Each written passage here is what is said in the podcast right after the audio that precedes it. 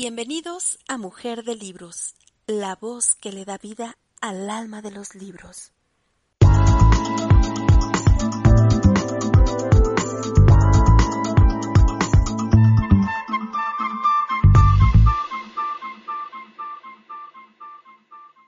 es Patricia Mora y soy autora del libro Libérate del autosabotaje, desafía tus hábitos mentales y acelera tus metas.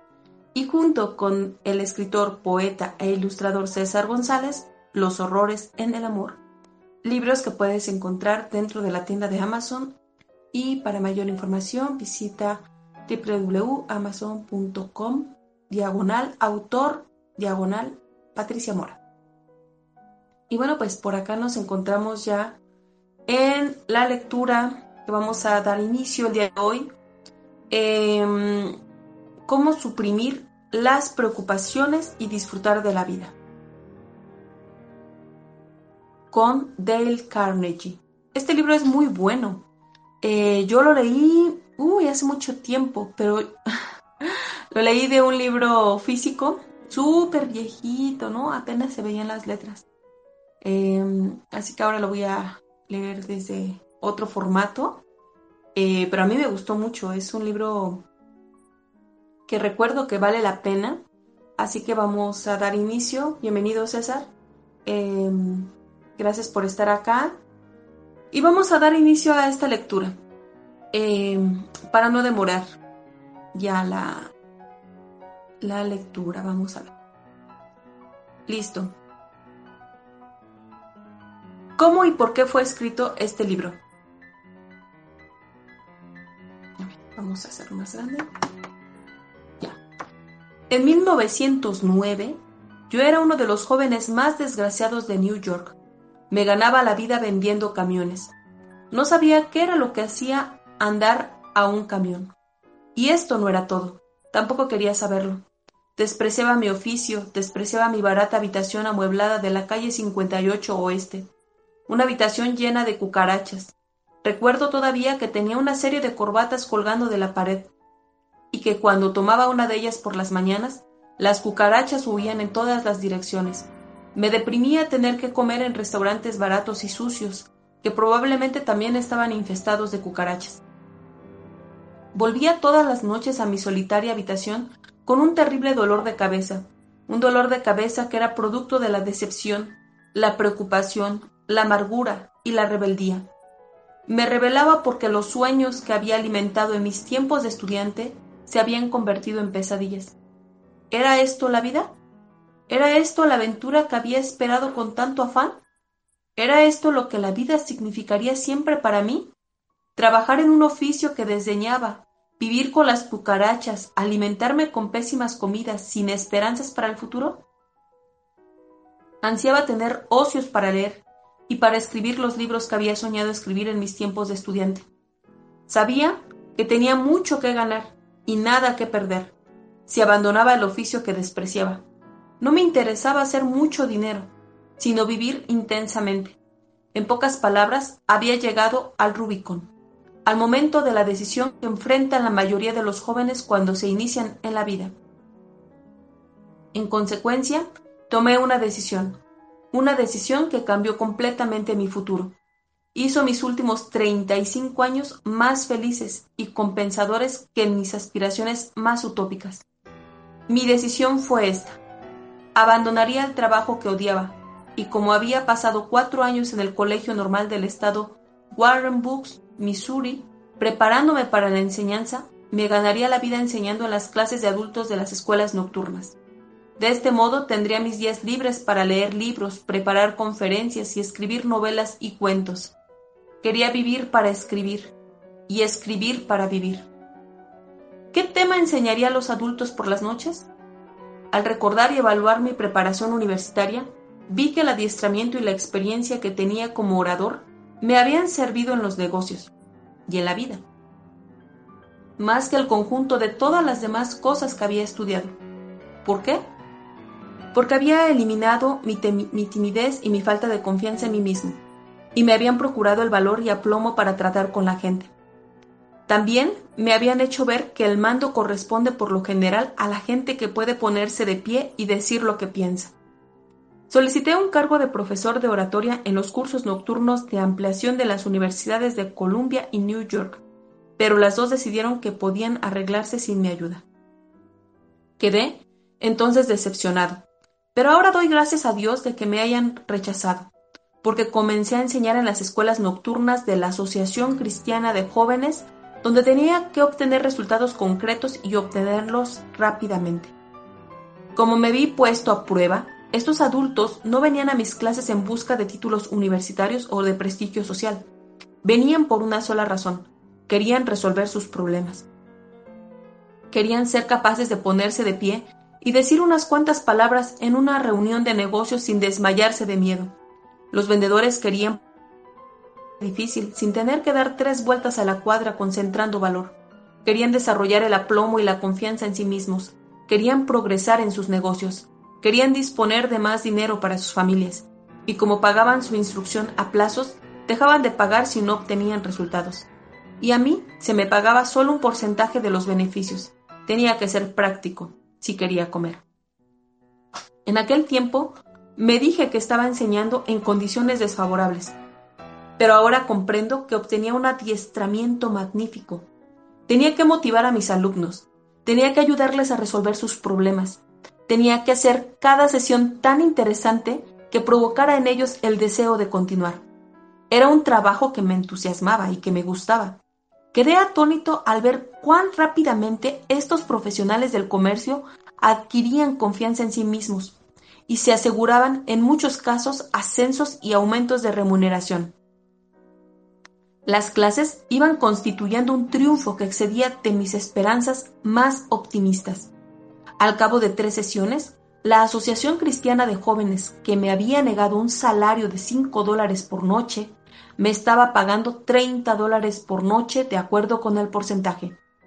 En un principio enseñé solo oratoria, pero con el correr de los años vi que estos adultos también necesitaban la habilidad de ganar amigos e influir en las personas. Como no podía encontrar un texto adecuado sobre las relaciones humanas, lo escribí yo mismo fue escrito. Pero no, no fue escrito al modo habitual. Surgió de las experiencias de los adultos en estas clases. Lo llamé Cómo ganar amigos e influir sobre las personas. Como fue escrito únicamente como un libro de texto para mis propias clases de adultos, y como yo había, como ya había escrito otros cuatro libros de los que nadie ha oído hablar jamás, nunca soñé que este tendría una venta considerable. Soy quizás uno de los autores más asombrados que actualmente existen. A medida que corrían los años, fui comprendiendo que otro de los grandes problemas de estos adultos era la preocupación.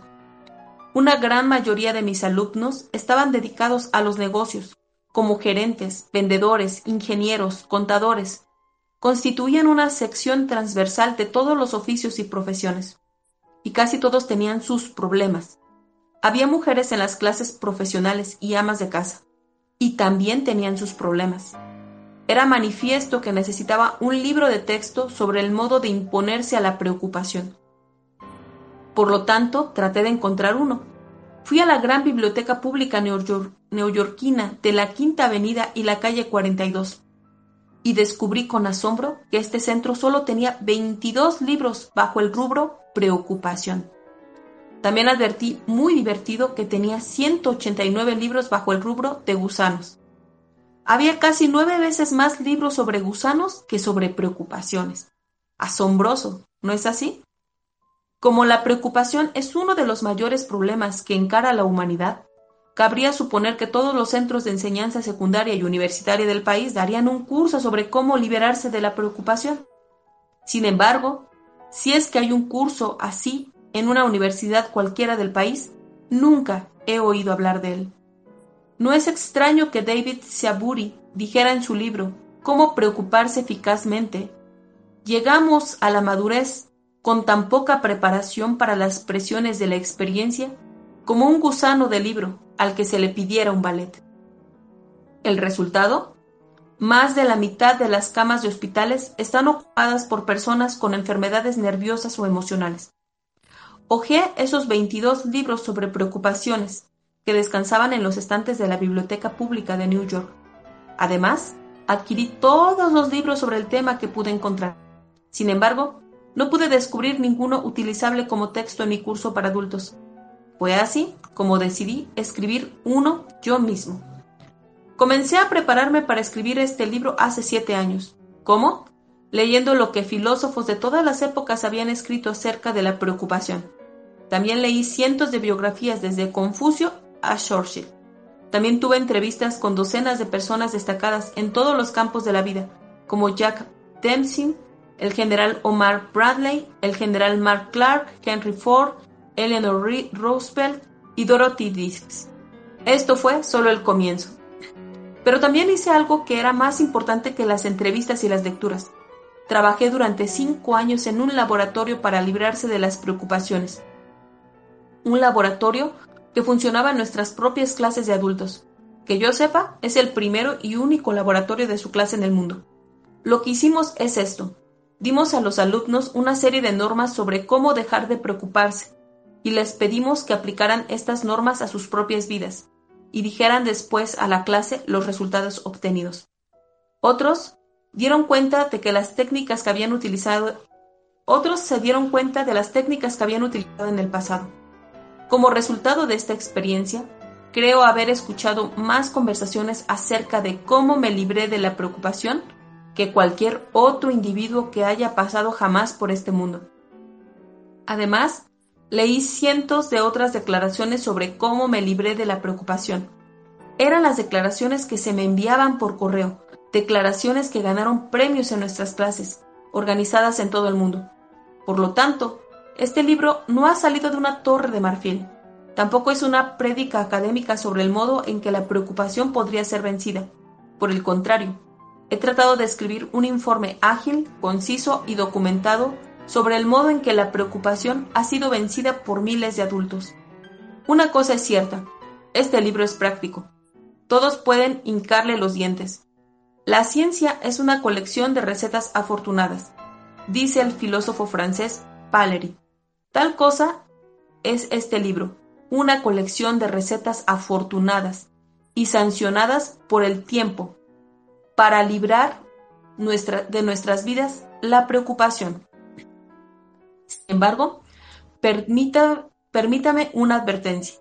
No ha de encontrarse en él nada nuevo, sino muchas cosas que generalmente no se aplican. Y si vamos a esto, ni usted ni yo, necesitamos que nos digan nada nuevo. Sabemos lo bastante para llevar unas vidas perfectas. Todos hemos leído la regla áurea y el sermón de la montaña. Nuestro punto flaco no es la ignorancia, sino la inacción. La finalidad de este libro es reafirmar, ilustrar, estilizar, acondicionar y glorificar una serie de antiguas y básicas verdades, y al mismo tiempo darle a usted un golpe en la espinilla e inducirlo a hacer algo para aplicarlas. Usted no ha tomado este libro para enterarse de cómo fue escrito. Usted quiere acción. Muy bien, vamos a ello. Lea la parte 1 y la parte 2 de este libro y si no siente para entonces que ha adquirido un poder nuevo y una nueva inspiración para vencer a la preocupación y disfrutar de la vida, tire el libro al cajón de la basura. Este no es para usted. Del Carnegie. Nueve sugerencias sobre la manera de obtener al máximo provecho de este libro. 1. Si usted desea obtener el máximo provecho de este libro, hay una condición indispensable algo esencial que es infinitamente más importante que cualquier norma o técnica. Como no cuente usted con este requisito fundamental, un millar, un millar de normas acerca del modo de estudiar le servirán de muy poco. Y si dispone de esta facultad cardinal, conseguirá usted maravillas sin necesidad de leer indicaciones sobre la manera de conseguir el provecho máximo de un libro. ¿En qué consiste esta mágica condición? Solo en esto, un fervoroso deseo de aprender, la vigorosa determinación de librarse de la preocupación y de comenzar a vivir. ¿Cómo puede crearse este afán?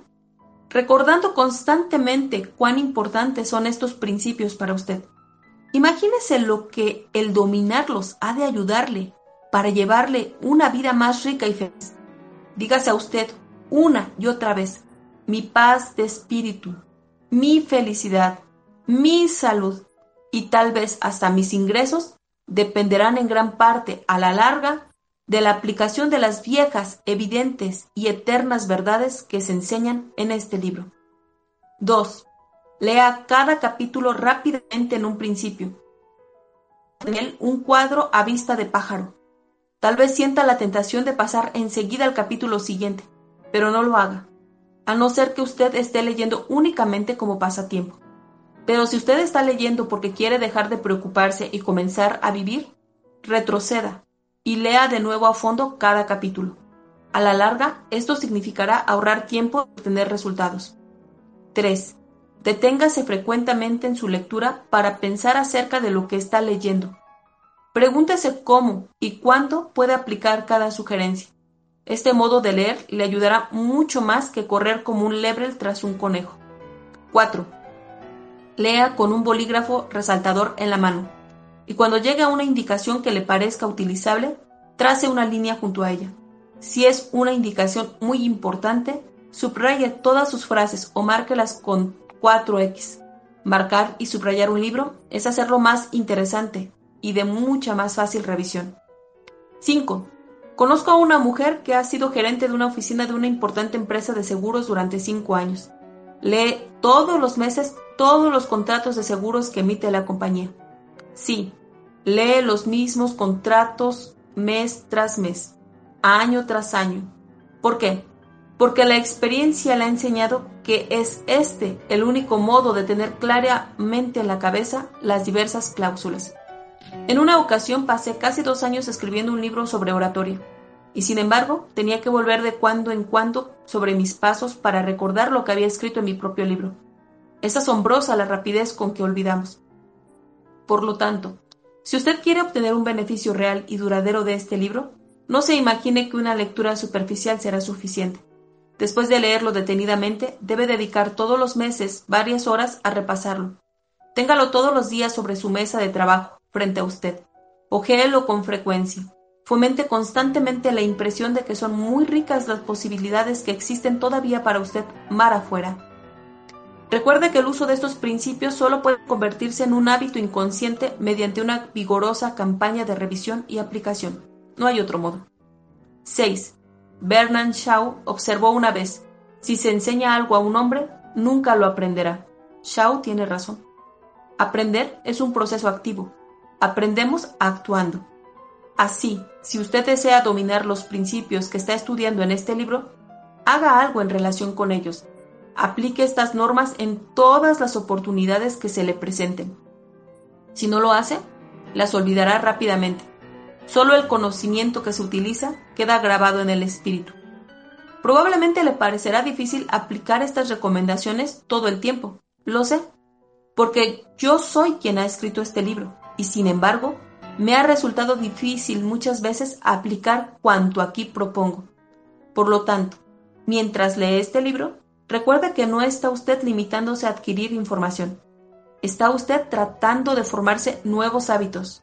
Sí, está usted intentando un nuevo modo de vida. Esto reclamará tiempo, perseverancia y una aplicación cotidiana. Refiérase, pues, con frecuencia a estas páginas. Considere este libro como un manual en activo sobre el modo de vencer a la preocupación. Y cuando se vea ante un grave problema, no se ponga todo exaltado. No haga la cosa natural, la cosa impulsiva. Esto es por lo general una equivocación. En lugar de ello, vuelva a estas páginas y revise los párrafos que haya usted subrayado. Después, pruebe estos nuevos modos y observe cómo obran maravillas para usted. 7. Ofrezca a los miembros de su familia o amigos una suma de dinero por cada vez que se vea sorprendido violando uno de los principios propugnados en este libro. Lo mantendrá en vilo. 8. Vaya a las páginas 252 y 253 de este libro y lea cómo el banquero de Wall Street, H.P. Howell, y el buen Ben Franklin corrigieron sus equivocaciones. ¿Por qué no utiliza las técnicas de Howell y Franklin para verificar el modo en que aplicaron los principios de este libro? Si lo hace, resultarán dos cosas. Primeramente, se verá usted dedicando a, dedicado a un proceso educativo que es interesantísimo y de un valor incalculable. En segundo lugar, verá usted que su capacidad para el trato de gentes crece y se extiende como un verde laurel. 9. Lleve un diario, un diario en el, que en el que consigne todos sus triunfos en la aplicación de estos principios. Sea concreto, incluya nombres, fechas, resultados. Llevar un registro así lo inducirá a grandes esfuerzos. Y qué interesantes serán estas anotaciones cuando las recorra durante alguna velada, transcurridos ya los años. En síntesis, nueve sugerencias sobre la manera de obtener el máximo provecho de este libro. 1. Desarrolle un fervoso deseo de dominar los principios de vencer la preocupación. 2. Lea cada capítulo dos veces antes de pasar al siguiente. 3. Mientras lea, deténgase con frecuencia para preguntarse cómo aplica cada sugerencia. 4. Subraya toda idea importante. 5. Repase el libro todos los meses. 6. Aplique estos principios en todas las oportunidades. Use este volumen como un manual en activo que le ayuda a resolver sus problemas cotidianos. 7. Haga un juego de su aprendizaje ofreciendo a alguna persona amiga una moneda por cada vez que se vea sorprendido por ella violando uno de estos principios. 8. Verifique todas las semanas el progreso que está haciendo. Pregúntese qué equivocaciones ha cometido, cómo ha mejorado, qué lecciones ha aprendido para el futuro. 9. Lleve un diario junto a este libro que muestre cómo y cuándo ha aplicado estos principios. Cómo suprimir las preocupaciones y disfrutar de la vida de Dale Carnegie. Primera parte. Datos fundamentales que debes saber acerca de la preocupación. 1. Viva en compartimientos estancos. En la, primera en la primavera de 1871, un joven tomó un libro y leyó 22 palabras que tuvieron un profundo efecto en su futuro. Estudiante de medicina en el Hospital General de Montreal, estaba preocupado por sus exámenes finales, lo que debía hacer, a dónde iría, cómo se crearía una clientela, cómo se ganaría la vida. Las 22 palabras que este joven estudiante de medicina leyó en 1871 le ayudaron a convertirse en el médico más famoso de su generación. Organizó la mundialmente famosa Escuela de Medicina de Johns Hopkins y se convirtió en Regius Profesor de Medicina en Oxford lo que constituye el mayor honor que se puede conceder a un médico en el Imperio Británico. Fue hecho caballero por el rey de Inglaterra. Cuando murió, hicieron falta dos volúmenes con 1466 páginas para contar la historia de su vida. Su nombre es Sir William Osler. Aquí están las 22 palabras que leyó en la primavera de 1871. Las 22 palabras de Tomás Carlyle, Carlyle que le ayudaron a vivir libre de preocupaciones. Lo principal para nosotros es no ver lo que se halla vagamente a lo lejos, sino lo que está claramente a mano. 42 años después, en una suave noche de primavera, cuando los tulipanes florecían en los jardines, Sir William Osler habló a los estudiantes de la Universidad de Yale Dijo a estos estudiantes que solía suponerse que un hombre como él, que había sido catedrático en cuatro universidades y había escrito un libro muy leído, tenía un cerebro de calidad especial. Declaró que esto era inexacto. Dijo que sus más íntimos amigos sabían que su cerebro era de la naturaleza más mediocre. ¿Cuál era entonces el secreto de su triunfo? Manifestó que este era debido a lo que llamó vivir en compartimientos estancos. ¿Qué quería decir con esto? Pocos meses antes de hablar en Yale, Sir William Osler había cruzado el Atlántico en un gran paquebote, donde el capitán, de pie en el puente, podía apretar un botón y ¡zas! se producía un estrépido de maquinaria y varias partes del barco quedaban aisladas entre ellas, aisladas en compartimientos estancos. Y el doctor Osler dijo a los estudiantes, Ahora bien, cada uno de ustedes es una organización mucho más maravillosa que el gran paquebote y efectúa un viaje más largo. Lo que les pido es que aprendan a manejar la maquinaria que les permita vivir en compartimentos estancos al día, como el mejor modo de garantizar la seguridad de viaje. Subir al puente y comprobar si por lo menos los grandes mamparos funcionan bien. Apretar el botón y escuchar en todos los niveles de tu vida, de sus vidas, las puertas de hierro que cierran el pasado. los ayeres muertos, apretar otro botón y cerrar con una cortina metálica el futuro, los mañanas que no han nacido. Así quedarán seguros, seguros por hoy. Cerrar el pasado. Dejar que el pasado entierra sus muertos. Cerrar los ayeres que han apresurado la marcha de los necios hacia un triste fin. Llevar hoy la carga de mañana unida a la de ayer hace vacilar al más vigoroso. Cerremos el futuro tan apretadamente como el pasado. El futuro es hoy. No hay mañana. El día de la salvación del hombre es aquí, ahora. El despilfarro de energías, la angustia mental y los desarreglos nerviosos estorban los pasos del hombre que siente ansiedad por el futuro.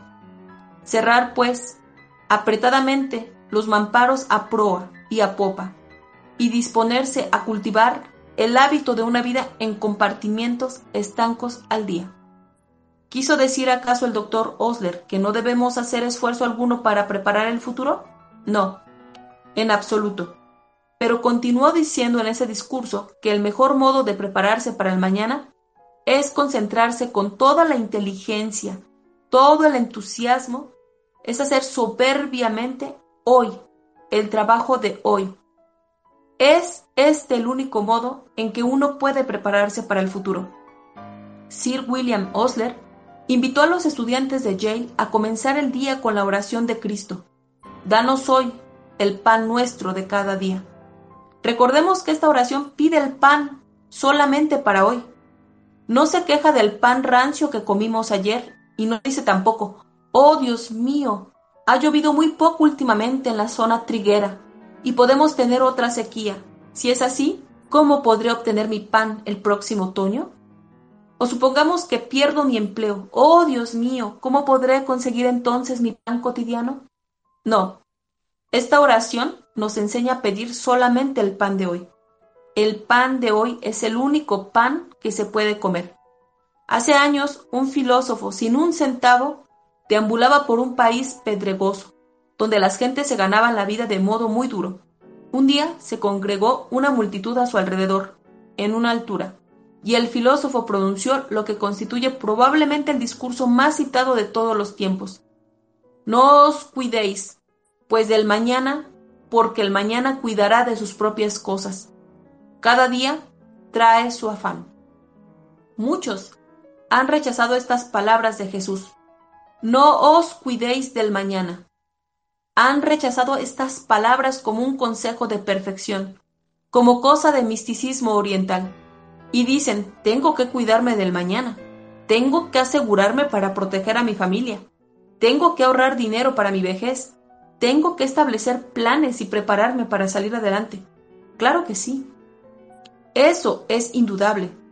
Lo que pasa es que esas palabras de Jesús traducidas hace más de 300 años no significan hoy lo que significaban durante el reinado del rey Jacob. Hace 300 años la palabra cuidado significaba frecuentemente ansiedad. Las versiones modernas de la Biblia citan a Jesús con más exactitud al decir, no tengáis ansiedad por el mañana. Hay que cuidar del mañana por todos los medios, meditando, proyectando y preparándose pero sin ansiedades. Durante la guerra, nuestros jefes militares proyectaban para el mañana, pero no podían permitirse el dejarse ganar por la ansiedad. El almirante M.S.J. King, que mandó la Marina de los Estados Unidos, dijo, He proporcionado los mejores hombres con los mejores equipos y les he señalado la misión que parece más acertada. Es todo lo que puedo hacer. Y continuó, Si hunden a uno de nuestros barcos, no puedo ponerlo a flote. Si está destinado a hundirse, no puedo evitarlo. Vale mucho más que dedique mi tiempo a los problemas de mañana que enojarme con los de ayer. Además, si dejo que estas cosas se apoderen de mí, no duraré mucho tiempo. En paz o en guerra. La principal diferencia entre el modo de pensar bueno y el malo radica en esto. El buen pensar examina las causas y los efectos y lleva proyectos lógicos y constructivos el mal pensar conduce frecuentemente a la tensión y a la depresión nerviosa. Tuve el privilegio de visitar a Arthur Hayes Sulzberger, 1935-1961, editor de uno de los más famosos diarios del mundo de The New York Times. Sulzberger me dijo que cuando la Segunda Guerra Mundial envolvió a toda Europa, quedó tan aturdido, tan preocupado por el futuro, que apenas podía dormir. Se levantaba muchas veces a medianoche, tomaba unas telas y unas pinturas, se miraba a un espejo e intentaba retratarse. No sabía nada de pintura, pero pintaba de todos modos, a fin de borrar de su espíritu las preocupaciones. También me dijo que nunca fue capaz de conseguir esto y encontrar la paz, hasta que adoptó un lema de cinco palabras de un himno religioso. Un paso me es bastante. Conduce, amable luz, mi guía tú serás, que lo distante no quiero ver. Un paso me es bastante. Hacia aquella misma época, un joven de uniforme en algún punto de Europa estaba aprendiendo la misma lección. Se llamaba Ted Mino y era de Baltimore, Maryland. Estaba muy preocupado y cayendo en un caso agudo de agotamiento de combatiente. Ted Mino escribe, en abril de 1945, mis preocupaciones habían provocado lo que los médicos llaman un colon transverso espasmódico. Es un estado que causa un intenso sufrimiento. Si la guerra no hubiese acabado cuando acabó, tengo la seguridad de que, de que mi derrumbamiento físico hubiera sido completo. Mi agotamiento era total. Era suboficial a cargo del registro de sepulturas de la 94 División de Infantería. Mi función consistía en ayudar a organizar y conservar los registros de los muertos, los desaparecidos y los hospitalizados. También tenía que ayudar a desenterrar los cadáveres de los soldados aliados o enemigos que habían caído y sido enterrados apresuradamente en hoyos superficiales en plena batalla. Tenía que reunir los efectos personales de estos hombres y procurar que los mismos fueran entregados a los padres o parientes cercanos, que pudieran tenerlos en mucho. Siempre estaba con la preocupación de que pudiéramos cometer embarazosos y costosos errores. Me preguntaba si podría salir de todo aquello con bien. Me preguntaba si podría alguna vez tener en mis brazos a mi hijo único, un hijo de 16 meses, al que nunca había visto. Estaba tan preocupado y agotado que perdí más de 15 kilos. Era un verdadero frenesí, y me sentía fuera de quicio. Me miraba las manos, que apenas eran más que pellejo y huesos. Estaba aterrado ante la idea de volver a casa convertido físicamente en una ruina. Me sentía deprimido y lloraba como un chiquillo. Estaba tan trastornado que las lágrimas me brotaban en cuanto me veía a solas. Hubo un periodo, poco después de iniciada la batalla de la saliente, en que lloraba con tanta frecuencia que casi abandoné la esperanza de volver a considerarme un ser humano normal. Terminé en un dispensario del ejército. Un médico militar me dio consejos que cambiaron mi vida por completo. Después de hacerme un examen físico, detenido me dijo que mi enfermedad era mental. Me dijo esto, Ted, quiero que se siga usted, no, quiero que se diga usted que su vida es como un reloj de arena. Usted sabe que hay miles de granos de arena en lo alto de tales artefactos y que estos granos pasan lentamente por el estrecho cuello del medio. Ni usted ni yo podríamos hacer que los granos pasaran más deprisa sin estropear el reloj. Usted, yo y cualquier otro somos como relojes de arena. Cuando empezamos la jornada, hay ante nosotros cientos de cosas que sabemos que tenemos que hacer durante el día. Pero si no las tomamos una a una y hacemos que pasen por el día lentamente y a su debido ritmo, como pasan los granos por el estrecho cuello del reloj de arena, estamos destinados a destruir nuestra estructura física o mental sin escapatoria posible. He practicado esta filosofía en todo instante desde que un médico militar me la proporcionó. Un grano de arena cada vez. Una tarea cada vez este consejo me salvó física y mentalmente durante la guerra. y también me ha ayudado en mi situación presente en la profesión. Soy empleado verificador de existencias de la Compañía de Crédito Comercial de Baltimore. Vi que había en mi profesión los mismos problemas que habían surgido durante la guerra. Docenas de cosas que había que hacer enseguida, con muy poco tiempo para hacerlas. Las existencias eran insuficientes. Teníamos que manejar nuevos formularios, que hacer una nueva distribución de las existencias, que cambiar direcciones, que abrir y cerrar oficinas y que abordar otros muchos asuntos. En lugar de ponerme tenso y nervioso, recordé lo que el médico me había dicho. Un grano de arena cada vez, una tarea cada vez. Repitiéndome estas palabras a cada instante, realicé mi trabajo de un modo muy eficiente y sin aquella sensación de confusión y aturdimiento que estuvo a punto de acabar conmigo en el campo de batalla. Uno de los comentarios más aterradores sobre nuestro actual modo de vida es recordar que la mitad de las camas de nuestros hospitales están ocupados por pacientes con enfermedades nerviosas y mentales, por pacientes que se han derrumbado bajo la abrumadora carga de los acumulados ayeres y los temidos mañanas. Sin embargo, una gran mayoría de estas personas estarían paseándose hoy por las calles, llevando vidas felices y útiles, con solo haber escuchado las palabras de Jesús. No tengáis ansiedad por el mañana. O las palabras de Sir William Osler. Vivid en compartimentos estancos. Usted y yo estamos en este instante, en el lugar en que se encuentran dos eternidades. El vasto pasado, que ya no volverá, y el futuro, que avanza hacia la última sílaba del tiempo.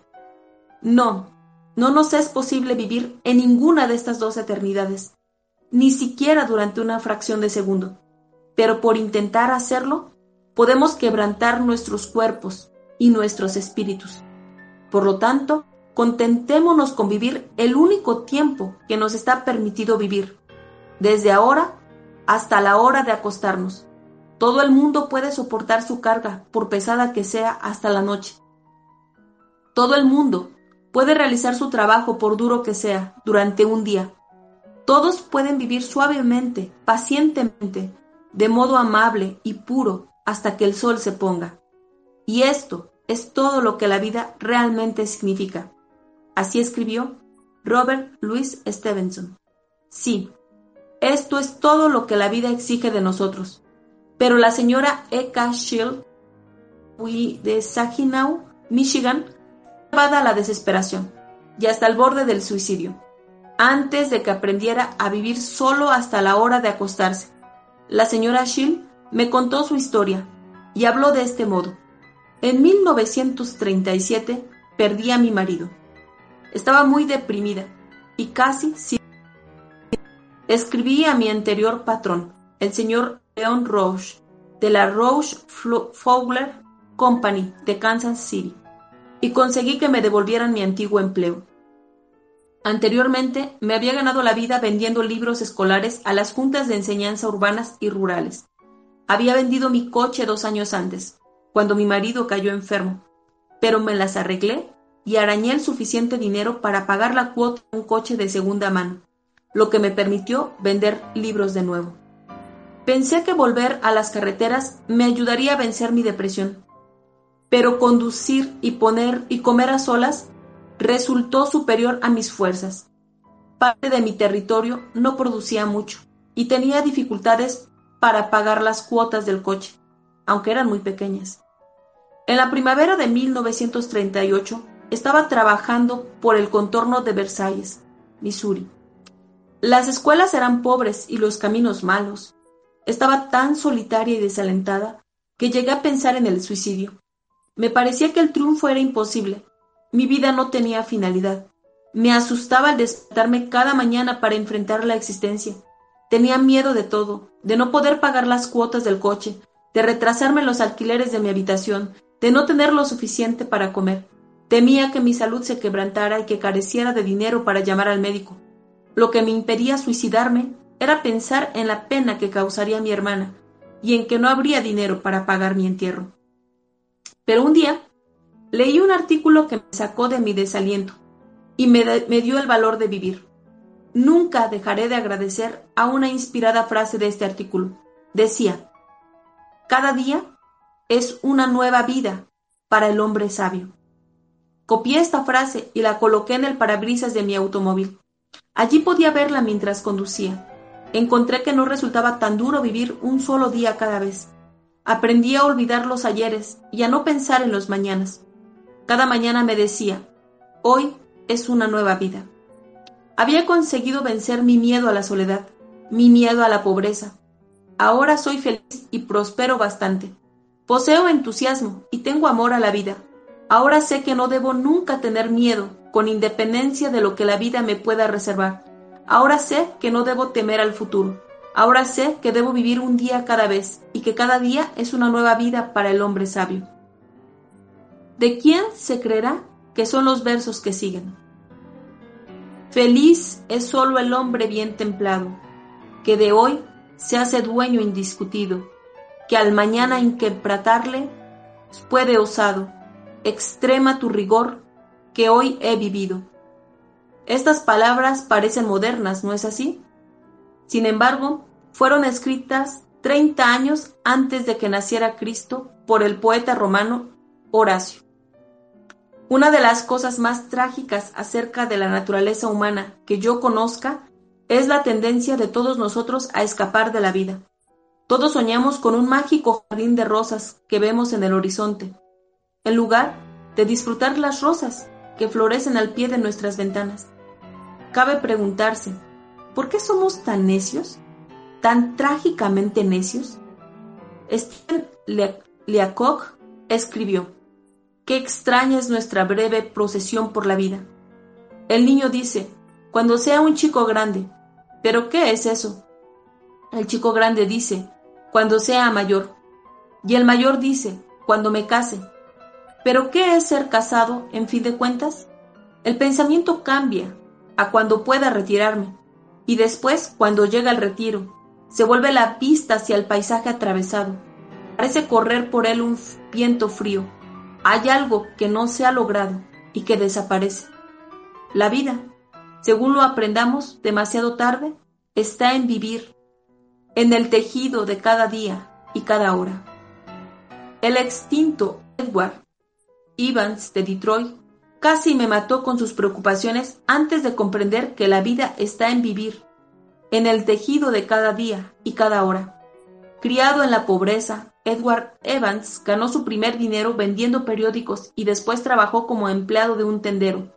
Más adelante, con siete bocas que alimentar, consiguió un empleo de ayudante de bibliotecario.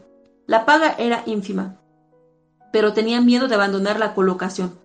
Pasaron ocho años antes de que se decidiera a proceder por su cuenta, pero una vez decidido, organizó con una inversión original de 55 dólares tomados a préstamo un negocio que le procuraba 20 mil dólares anuales. Después vino una helada, una helada terrible.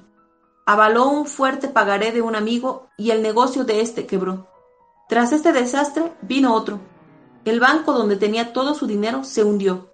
No solamente perdió Evans cuanto tenía, sino que quedó con una deuda de 16 mil dólares. Sus nervios no podían resistir. Me contó. No podía ni dormir ni comer. Era una enfermedad extraña. Las preocupaciones, y nada más que las preocupaciones, provocaron esta enfermedad. Un día, cuando iba calle abajo, me desmayé y caí en la acera. Ya no podía caminar. Me metieron en la cama y mi cuerpo se llenó de diviesos. Estos diviesos avanzaban hacia adentro, y permanecer en la cama se convirtió en una agonía. Cada día estaba más débil. Finalmente el médico me dijo que solo tenía dos semanas más de vida. Quedé aterrado. Concentré toda mi voluntad y tendido en el lecho esperé mi fin. No había ya motivo para luchar o preocuparse. Me abandoné con profundo alivio y me dormí. No había dormido dos horas seguidas desde hacía semanas, pero ahora con mis problemas terrenales tocando a su término, dormí como una criatura. Mi agotamiento comenzó a desaparecer. Volvió mi apetito. Recuperé mi peso. Unas cuantas semanas después, pude caminar con muletas. Y mes y medio después, pude volver a trabajar. Había estado ganando 20 mil dólares por año. Ahora me tenía que contentar con un empleo de 30 dólares semanales. Mi nuevo empleo consistía en vender tarugos que se colocan detrás de las ruedas de los automóviles cuando estos son cargados. Tenía ya aprendida la lección. Se habían acabado las preocupaciones para mí. Ya no me lamentaba de lo sucedido en el pasado. Ya no tenía miedo del futuro. Concentré mi tiempo, mi energía y mi entusiasmo en la venta de esos tarugos. Edward S. Evans subió ahora muy deprisa. En pocos años llegó a presidente de la compañía. Su compañía, la Evans Product Company, lleva ya mucho tiempo incluida en las cotizaciones de la Bolsa de New York. Si alguna vez van ustedes por aire a Groenlandia, cabe que aterricen en el aeropuerto de Evans, un aeropuerto nombrado en su honor. Pero Edward S. Evans no, no hubiera conseguido estos triunfos si no hubiese aprendido a vivir en compartimientos estancos. Recordarán lo que dijo la reina blanca. La regla es mermelada mañana y mermelada ayer, pero nunca mermelada hoy. Casi todos nosotros nos la pasamos preocupándonos por la mermelada de ayer y por la de mañana, en vez de untar ahora mismo la mermelada en nuestro pan. Hasta el gran filósofo francés Montaigne cometió ese error. Mi vida, dijo, ha estado llena de terribles desdichas, la mayoría de las cuales nunca ocurrieron. Lo mismo me ha pasado a mí y a ustedes. Pensar, dijo Dante, que este día nunca volverá a amanecer. La vida se desliza con increíble rapidez. Nos precipitamos a través del espacio a más de 30 kilómetros por segundo. Hoy es nuestra posesión más valiosa es lo único de que somos realmente dueños. Tal es la filosofía de Lowell Thomas. Recientemente pasé un fin de semana en su granja. Observé que tenían un marco que colgaba de la pared en su puesto de radiotransmisión, en forma de que pudiera siempre verlas. Las siguientes palabras del Salmo. Em, Salmo 43. Este es el día hecho por el Señor. Regocijémonos y alegrémonos en él. Perdón, es el Salmo 18. Sorry.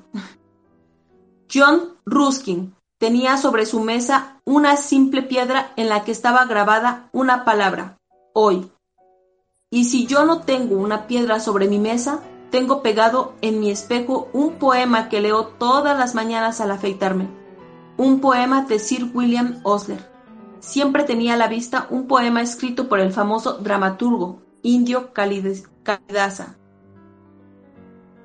Salutación al alba. Mira este día, porque es la vida, la mismísima vida de la vida. En su breve curso están todas las verdades y realidades de tu existencia, la bendición del desarrollo, la gloria de la acción el esplendor de las realizaciones, porque el ayer es solo un sueño y el mañana solo una visión, pero el hoy, bien vivido, hace de todo ayer un sueño de felicidad y de cada mañana una visión de esperanza. Mira bien, pues a este día tal es la salutación del alba. Por tanto, la primera cosa que se debe saber acerca de la preocupación es esta. Si quiere usted que no entre en su vida, haga lo que Sir William Osler hizo. 1. Cierre las puertas de hierro al pasado y al futuro. Viva en compartimientos estancos al día. ¿Por qué no se formula usted estas preguntas y escribe sus respuestas? 1. Tiendo a huir de la vida presente con el fin de preocuparme por el futuro o añoro algún mágico jardín de rosas que veo en el horizonte? 2. Amargo a veces mi presente, lamentándome de cosas que sucedieron en el pasado, de cosas que terminaron y no tienen remedio. 3. Me levanto por la mañana dispuesto a tomar el día, a sacar el máximo provecho de estas 24 horas. 4. ¿Puedo conseguir más cosas de la vida viviendo en compartimentos estancos al día? 5. ¿Cuándo comenzaré a hacer esto? ¿La próxima semana? ¿Mañana? ¿Hoy? una fórmula mágica para resolver situaciones de preocupación. Y yo creo que aquí nos vamos a quedar, que es esta segunda parte. Y eh, el día de hoy estuvimos leyendo Cómo suprimir las preocupaciones y disfrutar de la vida de Dale Carnegie. Em, espero que les haya gustado la primera parte de este libro. Eh, me parece que, bueno, que tiene muchas verdades. Em, y bueno, espero que, que, les sean útiles, al menos esta, este primer capítulo, bueno, esta primera parte.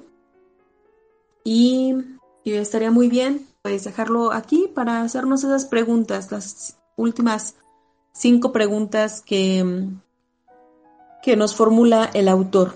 Eh, me parece, bueno, este libro es muy viejo, como pueden ver, o sea, él pone casos de 1937, 1909 y... porque es, es muy viejo, pero es un, es un gran libro. Yo lo leí, les digo, hace mucho tiempo, pero lo leí en un libro, bueno, físico, o sea, pero era tan viejo, de verdad, que las letras eran muy pequeñas, había unas letras, unos párrafos borrosos. A mí me, costó mucho trabajo leerlo en ese entonces. Pero bueno, terminé de leerlo. Y bueno, después me encontré con esta maravilla ya en otro formato y, y estaba justamente hoy buscando un libro. ¿Qué libro leer? y me vine aquí a mi computadora, vi un área que dice libros bueno, de hecho tengo muchas carpetas que dicen libros por todos lados.